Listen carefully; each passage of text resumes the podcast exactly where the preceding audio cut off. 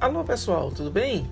Vocês já compreendem que a variabilidade genética dos seres vivos foi o que permitiu que cada espécie se desenvolvesse nos mais diversos locais do mundo.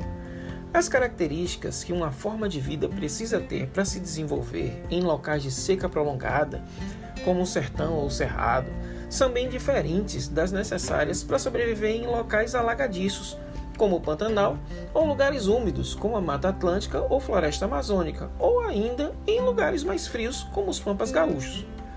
Isso faz com que as espécies presentes em cada uma dessas áreas tenham características únicas e apropriadas para essas regiões. A biodiversidade mundial é gigantesca.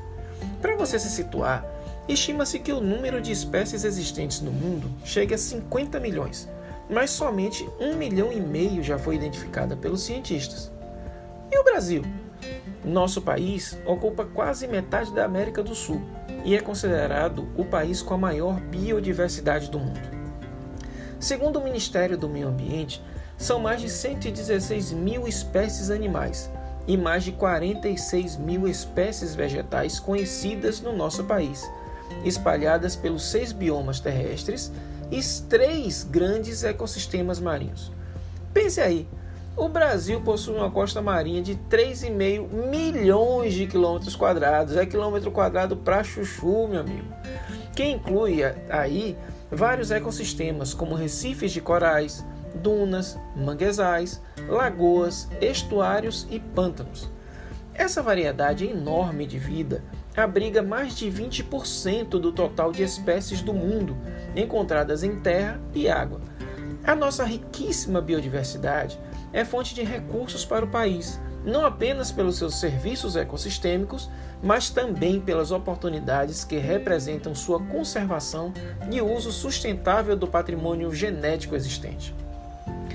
Apesar dessa riqueza, nossa biodiversidade está muito ameaçada e isso não é de hoje. A urgência de frear essa perda de biodiversidade fez com que mais de 160 países assinassem, lá em 1993, a Convenção da Biodiversidade Biológica, que foi o primeiro instrumento legal para assegurar a conservação e o uso sustentável de recursos naturais no mundo e que é resultado dos encontros promovidos em 92, no Rio de Janeiro, por ocasião da Conferência Eco 92. Apesar disso, sabemos que muitas questões políticas e financeiras entre as nações são contrárias ao tema ambiental, que não encontrou ainda, infelizmente, uma saída integrada e eficiente para sua aplicação. Dentre as ameaças sofridas pela biodiversidade, a gente vai destacar aqui alguns riscos principais: a destruição dos habitats, o uso excessivo de recursos naturais, a poluição e a proliferação de espécies exóticas invasoras. Vamos lá, eles? Primeiro, a destruição do habitat é um grande destaque entre os fatores que desencadeiam a diminuição da biodiversidade. Geralmente, esse processo ocorre como consequência da urbanização e do desmatamento para aumento das áreas destinadas para o agronegócio e o desenvolvimento de grandes obras. Além disso, essa destruição também é causada pelo aquecimento global, que é uma consequência do fenômeno das mudanças climáticas. Como os seus habitats são destruídos, várias espécies muitas vezes são obrigadas a migrar para outras áreas, enfrentando perigos e a incerteza da sobrevivência. Já aquelas espécies que não conseguem procurar outro lugar para se estabelecer, como acontece com as plantas, acabam tendo sua população reduzida ou muitas vezes até extinta. O uso excessivo de recursos naturais também é uma grande ameaça à biodiversidade. A caça e a pesca, por exemplo, são práticas responsáveis pela diminuição do número de indivíduos de várias espécies por ano. E aí também tem a retirada ilegal de madeira e a exploração de plantas, como acontece, por exemplo, nas bromélias da Mata Atlântica. Além disso, o tráfico de animais e de plantas silvestres é um comércio lucrativo que dificulta a conservação de vários organismos. Outra causa também, que é a poluição da água, do solo e do ar, né, é uma das causas mais sérias da perda de biodiversidade. Diante da contaminação dos ambientes, muitas espécies não conseguem se estabelecer, por exemplo, né, por causa da falta de alimento, por causa da dificuldade de acesso à água potável e também pelo surgimento de doenças, o que aumenta sensivelmente o número das espécies extintas. Outro problema, que são as chamadas espécies exóticas invasoras, representam também um grande risco. E é tão grande que elas representam a segunda maior causa de perda de biodiversidade do mundo, ficando atrás apenas da destruição dos habitats. Espécies exóticas são aquelas que não pertencem a um determinado ecossistema local, que, quando são inseridas, podem apresentar um comportamento nocivo em baixo ou alto grau para aquela região e ocasionam um desequilíbrio da biodiversidade local.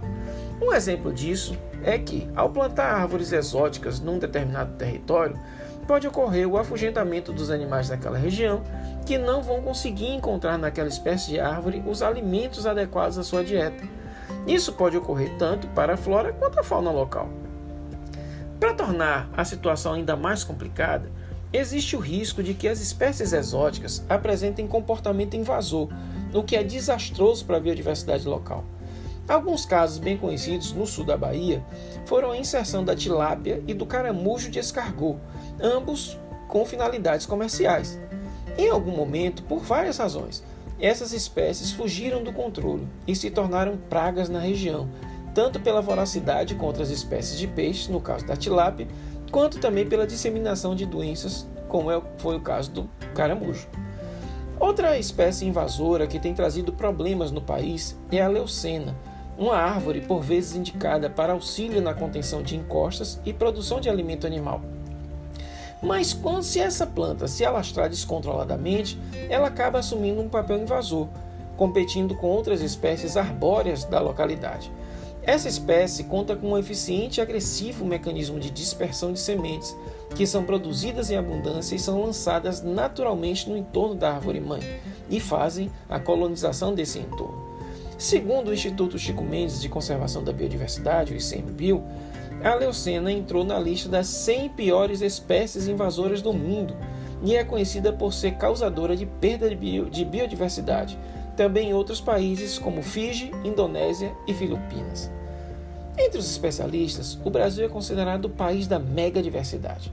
Aproximadamente 20% das espécies já conhecidas no mundo estão aqui, como a gente já falou. A responsabilidade do país com a preservação da biodiversidade é enorme devido a esse vultoso número. Pesquisadores, professores, empresas privadas, ONGs e órgãos públicos ambientais têm muito boas iniciativas para conter os avanços dessa perda de biodiversidade. No entanto, assim como ocorre na natureza, o equilíbrio entre as espécies depende de uma ação simbiótica de vários agentes, o que claramente ainda não conseguimos atingir. Para que a biodiversidade seja efetivamente protegida, é fundamental que seja feito uso sustentável dos recursos que a natureza oferece. Para isso, são necessários investimentos e pesquisas para descobrir fontes alternativas de recursos, fiscalização no que diz respeito à exploração da natureza e à poluição, bem como a criação de mais e maiores áreas destinadas à proteção ambiental. E aí, que tal procurar alguns textos, vídeos ou filmes que mostrem soluções a esses problemas que causam perda de biodiversidade? Combinado? Grande abraço!